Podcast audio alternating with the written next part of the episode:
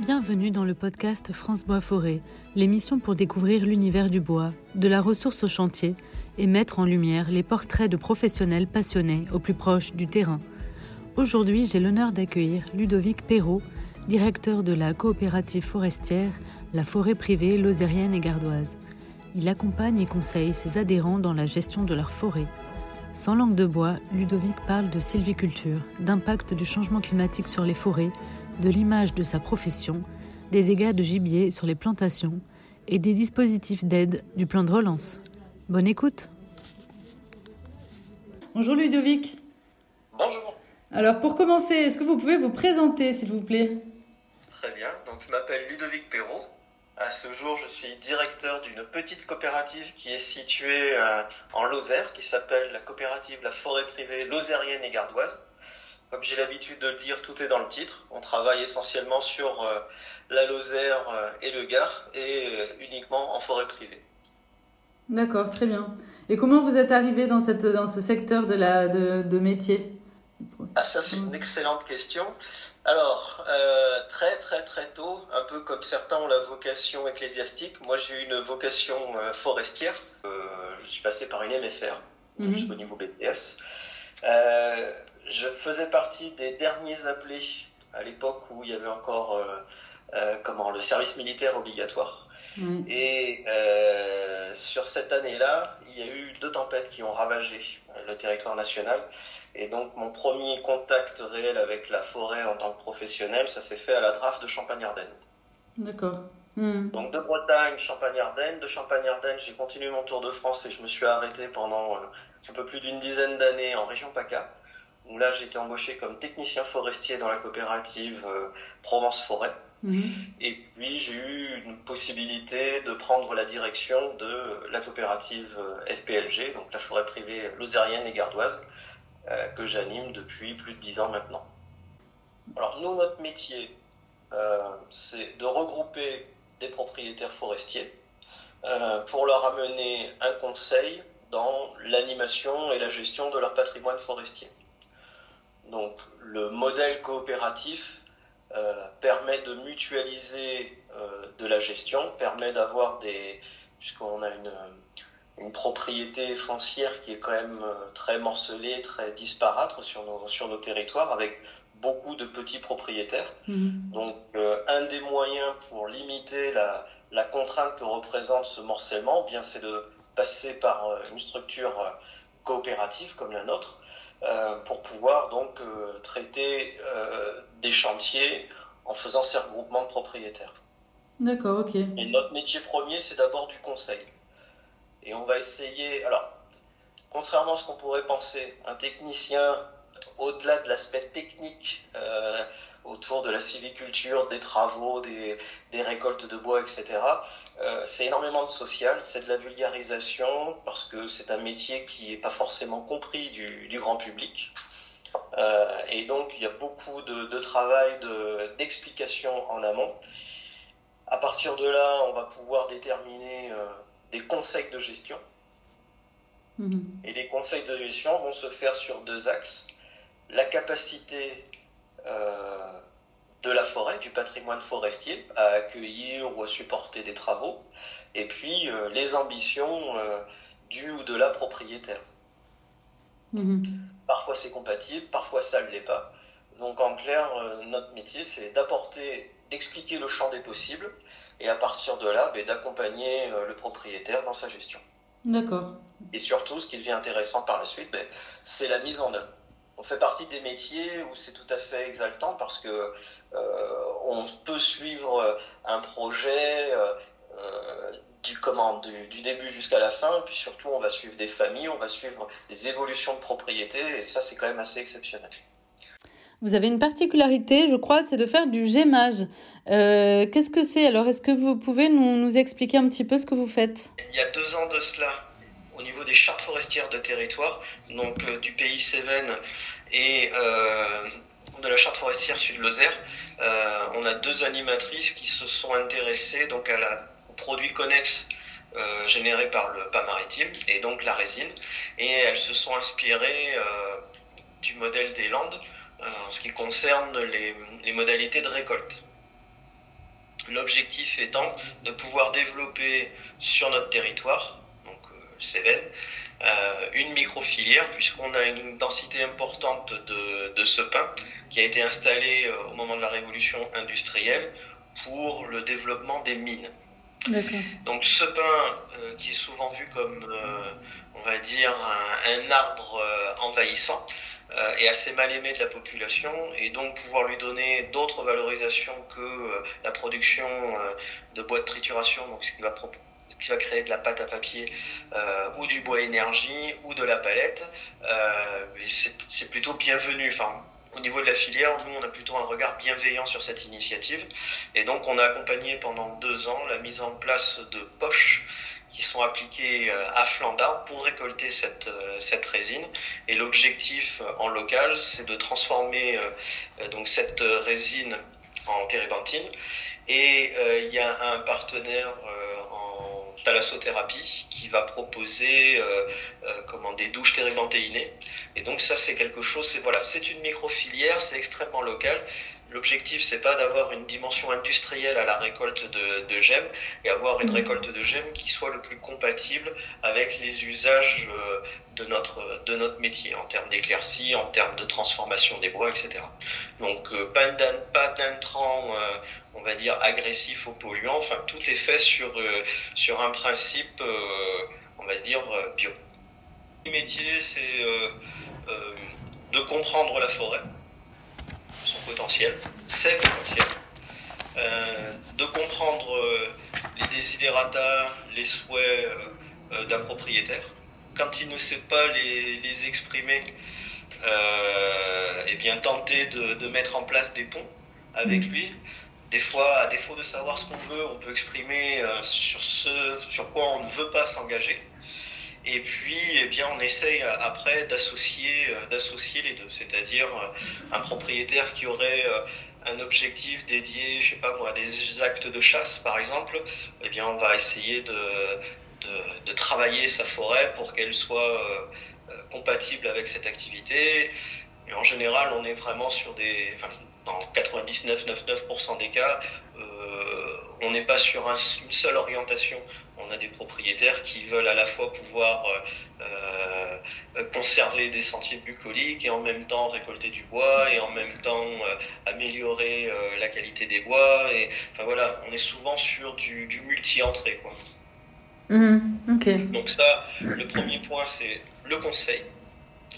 Et dans les... Alors, on exprime le champ des possibles par rapport à la forêt, par rapport aux soins du propriétaire et par rapport à, l'ensemble des enjeux réglementaires euh, ou environnementaux. Et puis, euh, une fois qu'on a fait la superposition de l'ensemble de ces, couches, eh bien, il va y avoir euh, une trame de gestion qui va pouvoir se, se dessiner.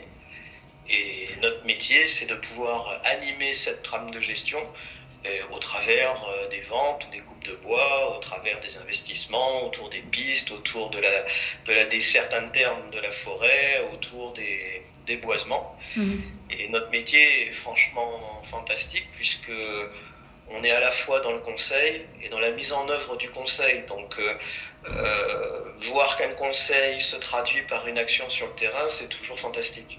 Mhm. Oui, oui, ok. Euh, et, l'impact du changement climatique alors sur, euh, sur les forêts de votre région, euh, vous le sentez passer? Enfin, vous sentez que ça change? Littéralement, oui, on le sent passer en ce moment-là. Là, c'est, il y a de fortes inquiétudes. Alors, au niveau du changement climatique, je ne suis pas scientifique. Je suis euh, j'allais dire, je constate de manière empirique des, situations, des évolutions sur le, sur le terrain. On voit que certaines essences, il nous semble que certaines essences n'ont plus vraiment lieu d'être ou seront difficiles à maintenir euh, dans la durée, ou alors sur des rythmes de récolte peut-être plus plus courts. Mm. Euh, donc ça, ça pose de sérieuses... Quelle essence, par exemple? Vous pensez à une essence en particulier? Bah, Là, typiquement, mais c'est au niveau national. Hein. L'essence qui est dans le viseur, euh, c'est l'épicéa commun, mhm. où euh, la situation catastrophique, euh, au sens littéral du terme, du Grand Est est en train de, de d'arriver sur nos, sur nos territoires avec des peuplements qui, alors on n'est pas sur des, des affaissements complets encore au moment où on se parle, mais moi sur nos territoires en Margeride, sur le Blémard, enfin bon, c'est pas des c'est pas des sites géographiques qui vont forcément parler à tous, mais en clair, on a des concentrations de, de d'épicéa qui sont euh, qui sont assez fortes. Et là, on commence à avoir du mitage. Et ce mitage, euh, ben, on reconnaît la, la, patte du, enfin, ou la dent du, du scolite. Et ça, c'est une vraie inquiétude. Mhm. Donc là, quand c'est dépérissant, euh, enfin, c'est pas, je sais pas si on parle de dépérissement dans ce cas-là, mais en tout cas euh, d'attaque sanitaire, quoi. Mhm. Ah oui, mais c'est un dépérissement immédiat. C'est ça. la, grande difficulté, c'est que ça vous génère un, un, un bois qui est de qualité moindre Mmh. Là où vous pensiez faire du sillage, et eh bien vous vous retrouvez avec euh, au mieux de l'énergie. Mmh. Euh, et, euh, comment... et puis ces volumes-là, vous les avez en quantité. Mmh. Donc d'un point de vue marché, c'est catastrophique parce que comment vous, vous, avez une abondance de bois qui va débarquer sur, sur le marché. Euh, et l'énergie, donc, euh, à l'exception des unités de cogénération, par exemple, euh, on a une saisonnalité. Mm. Jusqu'à présent, il fait encore froid en période hivernale, donc il faut de la chaleur. En dehors de la période hivernale, bah, il n'y a plus besoin de chaleur. Donc, ben, vous créez du stock. Et créer du stock avec du bois scolité, c'est vraiment pas une bonne idée. D'accord, ouais, ouais. Et, et, la coupe rase, alors, c'est finalement, dans ces cas-là, il n'y a que ça qui est, qui, est, qui est, pertinent finalement, parce que plus on coupe vite, plus on arrête euh, la prolifération du scolite dans, dans une parcelle, mais pas que, en fait, la coupe rase, c'est un mode de gestion en tant que tel. Alors, dans, dans le cas présent euh, des, des, forêts qui subissent un impact sanitaire, c'est une évidence que euh, il faut extraire ces bois et que ça va se traduire par des coupes rases. Après, au-delà de, ce, de cet exemple-là, euh, la coupe rase en tire à boulet rouge en ce moment euh, sur cet acte de gestion, avec une présentation parfois grotesque et franchement caricaturale, puisque la notion de, de ne se limite pas au fait euh, de raser à blanc une, une forêt. Elle s'inscrit euh, au travers euh, de nos actes de gestion sur la fin d'un cycle et l'amorce d'un autre. Donc euh, quand on a euh, un, une essence qui est en place, donc qui est en, bonne situation, en bonne station, on sait qu'on va continuer avec, euh, avec cette essence. Euh, en civiculture, euh, on va dire classique, on va mener à maturité euh, l'ensemble des arbres d'un peuplement dont on va diminuer la densité au fur et à mesure que les années avancent. Et euh, à un certain stade du peuplement, où on va considérer qu'il euh, n'est pas utile de faire grossir plus les bois, eh bien on va provoquer la mise en régénération du peuplement. Et une fois que cette régénération naturelle est acquise, c'est-à-dire qu'on a euh, au sol une brosse de semis qui est suffisamment dense, eh on va abattre, on va extraire, on va couper euh, les arbres qui ont provoqué cette régénération. Donc visuellement, d'un point de vue paysager, eh ben, ça a un impact certain sur une durée limitée. On a un acte qui s'appelle la coupe rase. C'est la coupe euh, euh qui permet, qui va permettre à la génération suivante, aux semis qui sont installés au sol, eh de pouvoir se développer. Okay. Donc la coupe rase, l'image qu'on en fait à l'heure actuelle, c'est euh, derrière une coupe rase, c'est une catastrophe environnementale, euh, c'est une dégradation des sols, etc., euh, etc. On ne nie pas qu'il peut y avoir euh, des gestions qui peuvent se discuter ou des coupes qui peuvent se discuter, mais d'un point de vue général, la coupe rase, c'est un acte de gestion qui s'inscrit dans le, cycle de la vie d'un peuplement forestier. Et ça permet parfois aussi de changer l'essence qui est en place. Peut-être vous disiez, vous, vous allez tenter de mettre du cèdre aussi dans certaines parcelles, peut-être? Bien sûr.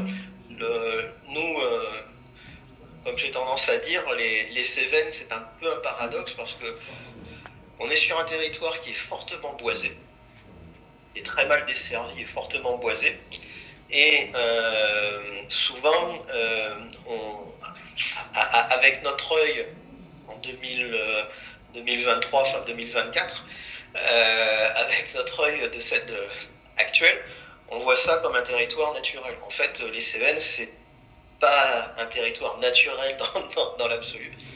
La quasi-totalité du territoire a été travaillée de la, de la main de l'homme mhm. et euh, on a une, une, histoire industrielle forte, mais qui, qui s'oublie un peu au moment de la révolution industrielle. Donc c'était une zone où il y avait énormément d'extraction minière.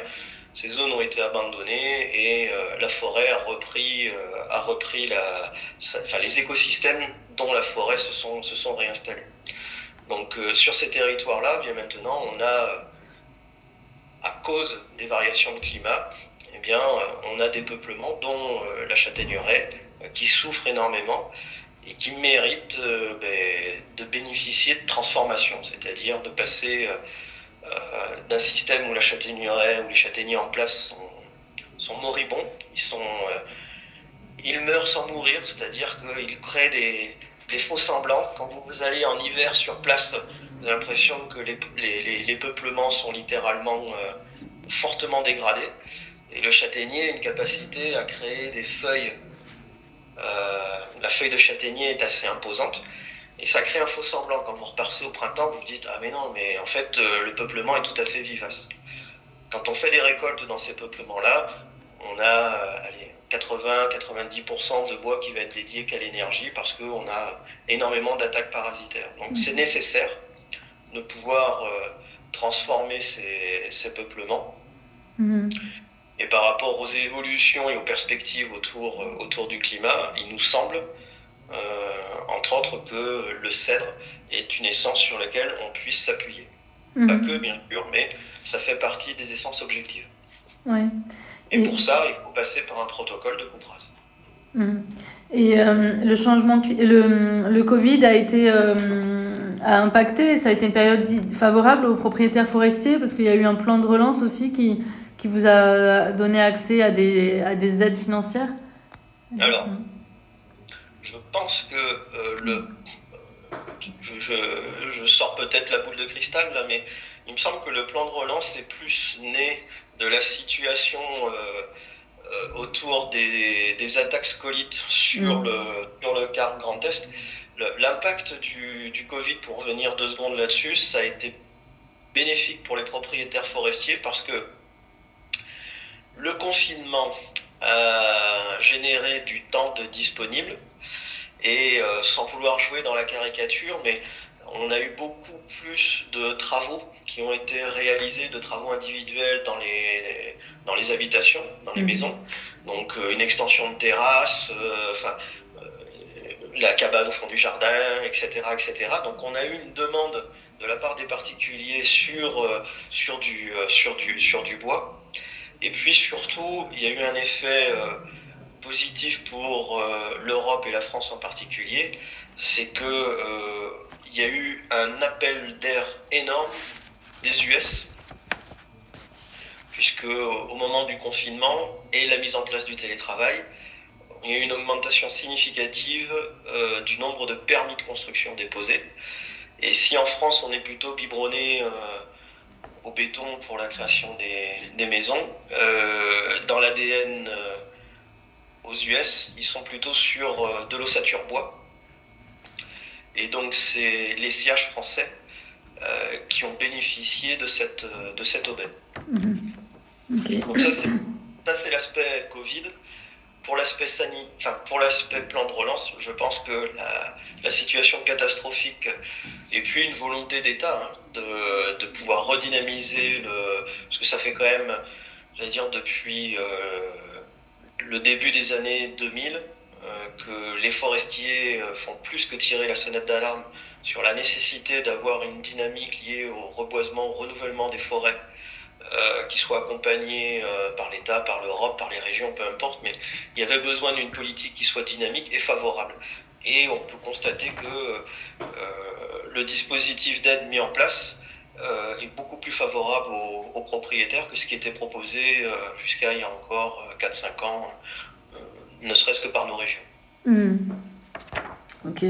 Et vous, avez pu en faire profiter du coup, enfin le, le, reboisement, parce qu'il y a une partie aussi de, plantation qui, est, qui finit sous la dent du cerf Et du coup, l'idée, c'était aussi de, en tout cas pour vous, c'est d'avoir un nombre de chasseurs suffisant pour pouvoir équilibrer ce qu'on appelle l'équilibre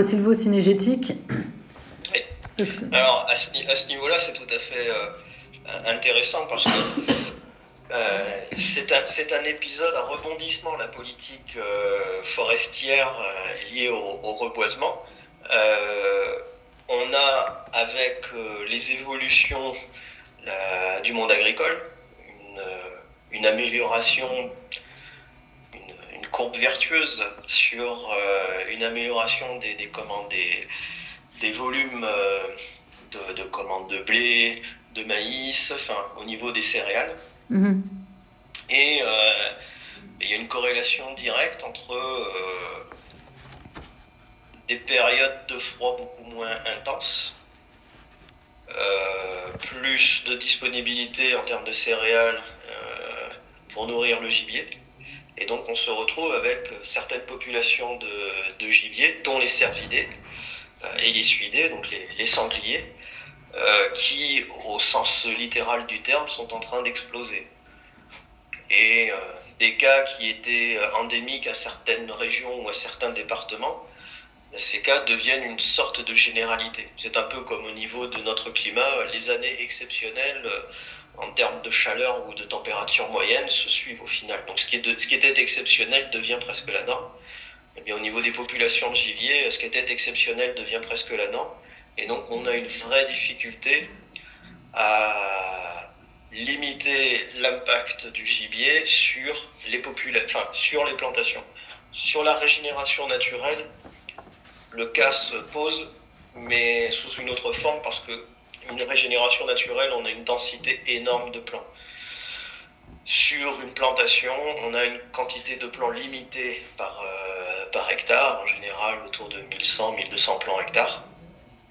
Et ces 1100, 1200 plants, bien, euh, si dans les années 90 ou 2000, les protections individuelles étaient suffisantes, maintenant, clairement, ce n'est plus, euh, ce n'est plus suffisant et, il faut souvent euh, traiter le, cette, difficulté par ben, plusieurs alternatives autour du répulsif, autour de la protection individuelle, parfois des clôtures périmétrales.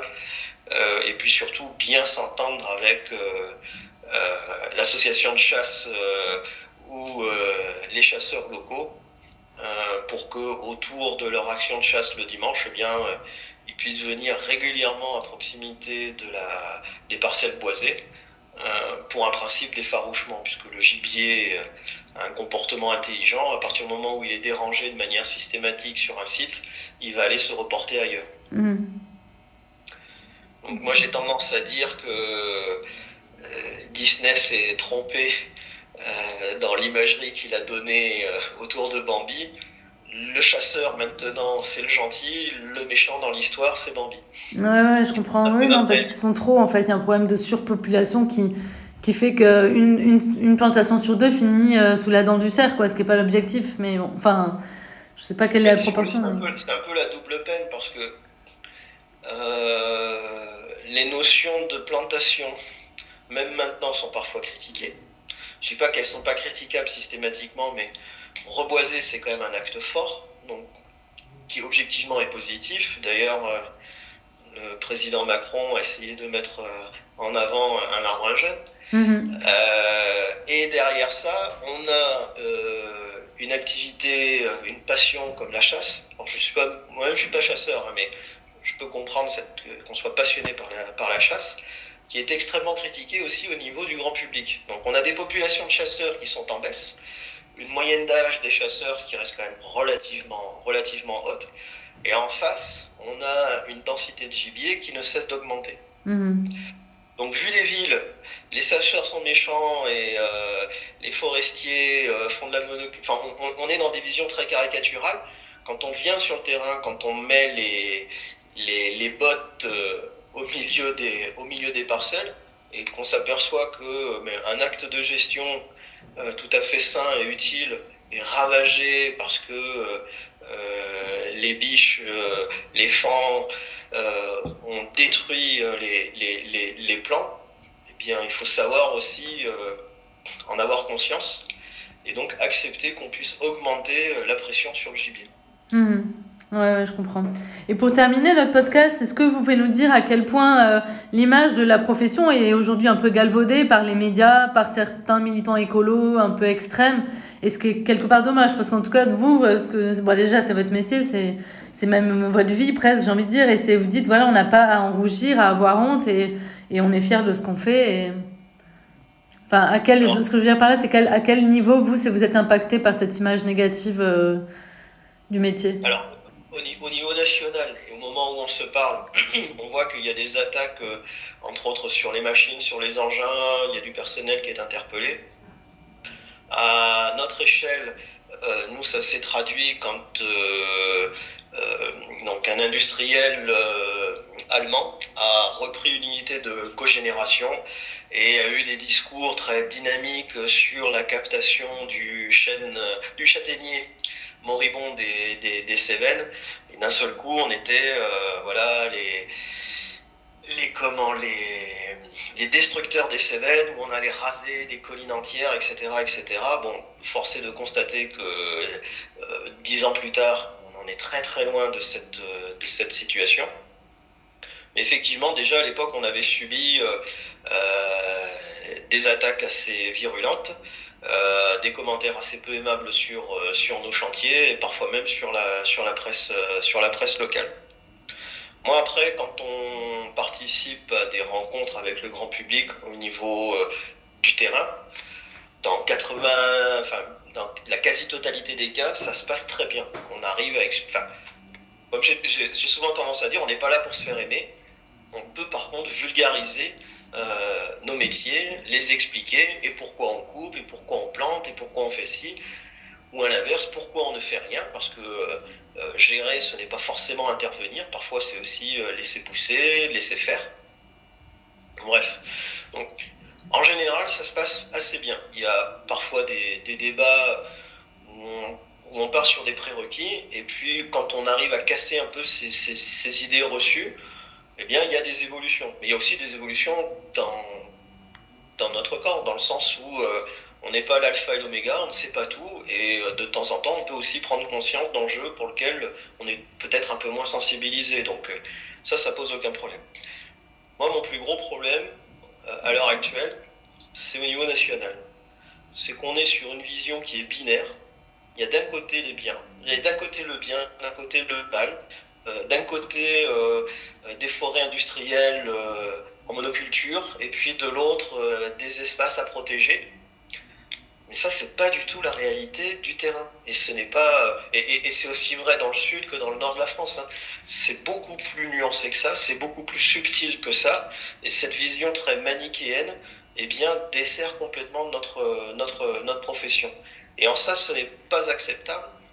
Après, que des associations veulent faire porter ce, ce, discours-là, ça c'est leur responsabilité.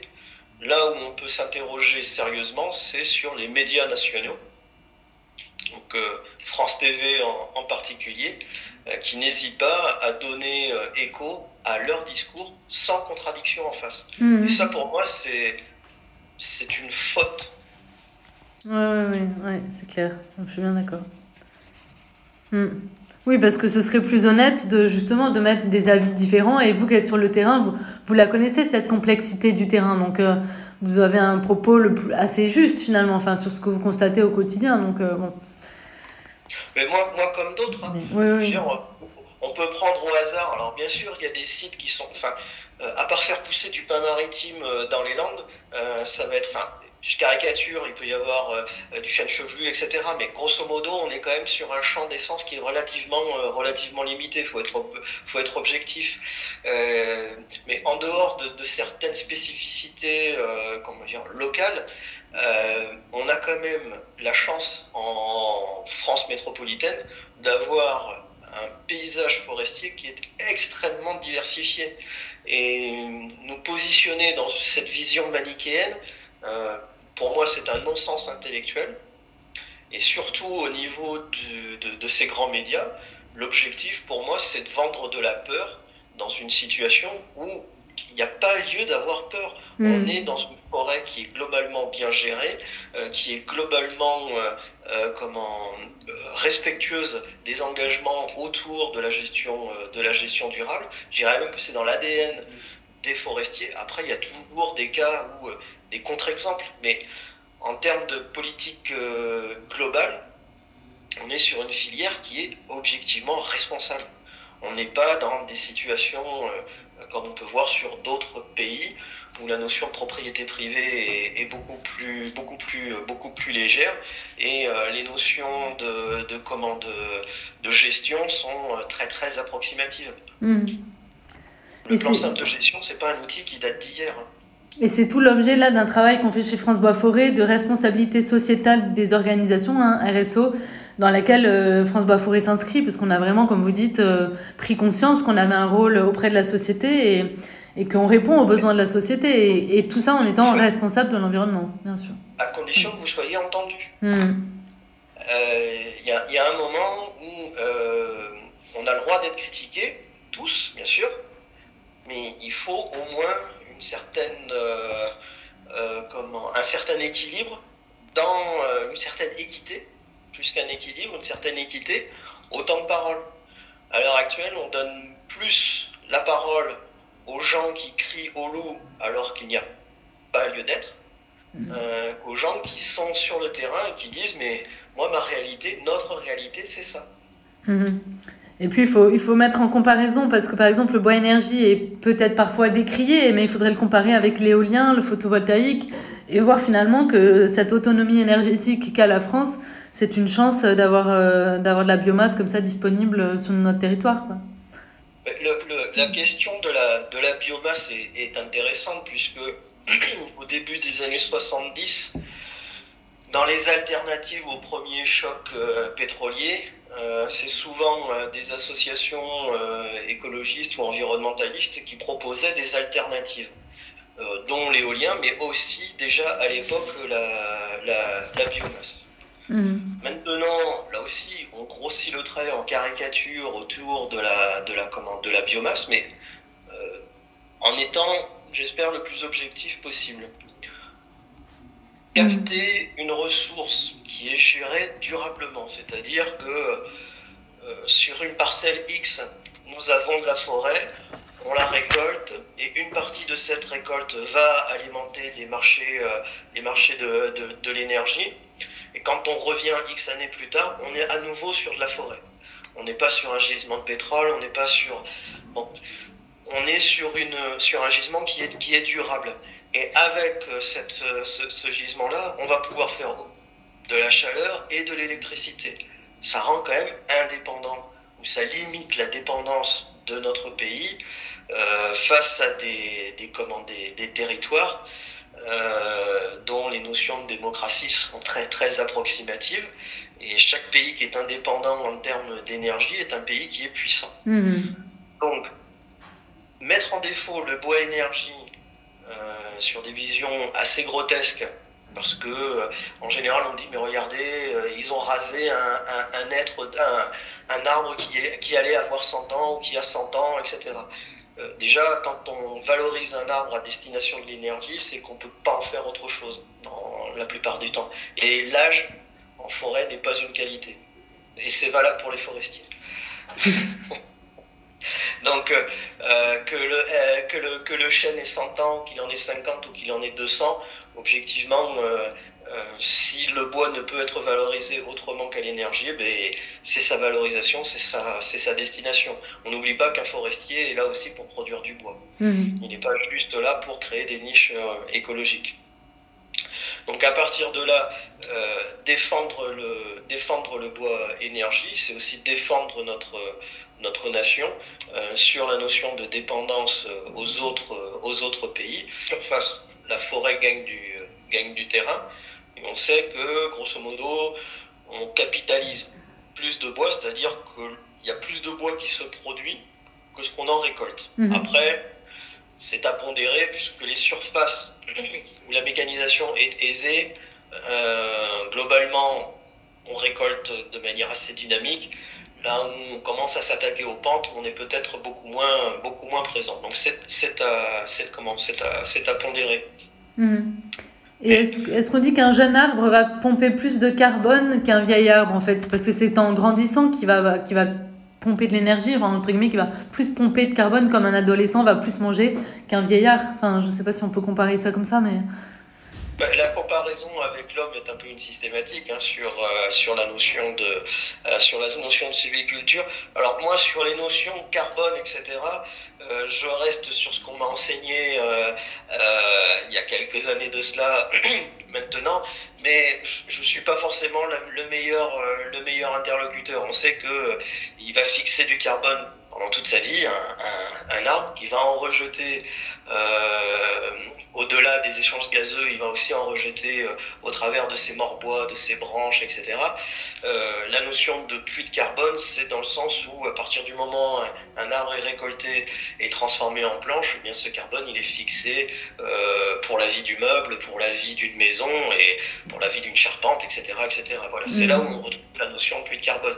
D'où l'intérêt d'avoir du matériau bois en quantité dans la construction, c'est-à-dire peut-être s'éloigner un peu du béton, du kéron, du moellon, mm. du parpaing, etc., euh, pour aller plus vers euh, euh, les fameux matériaux biosourcés dans, le, dans, le, dans le bois.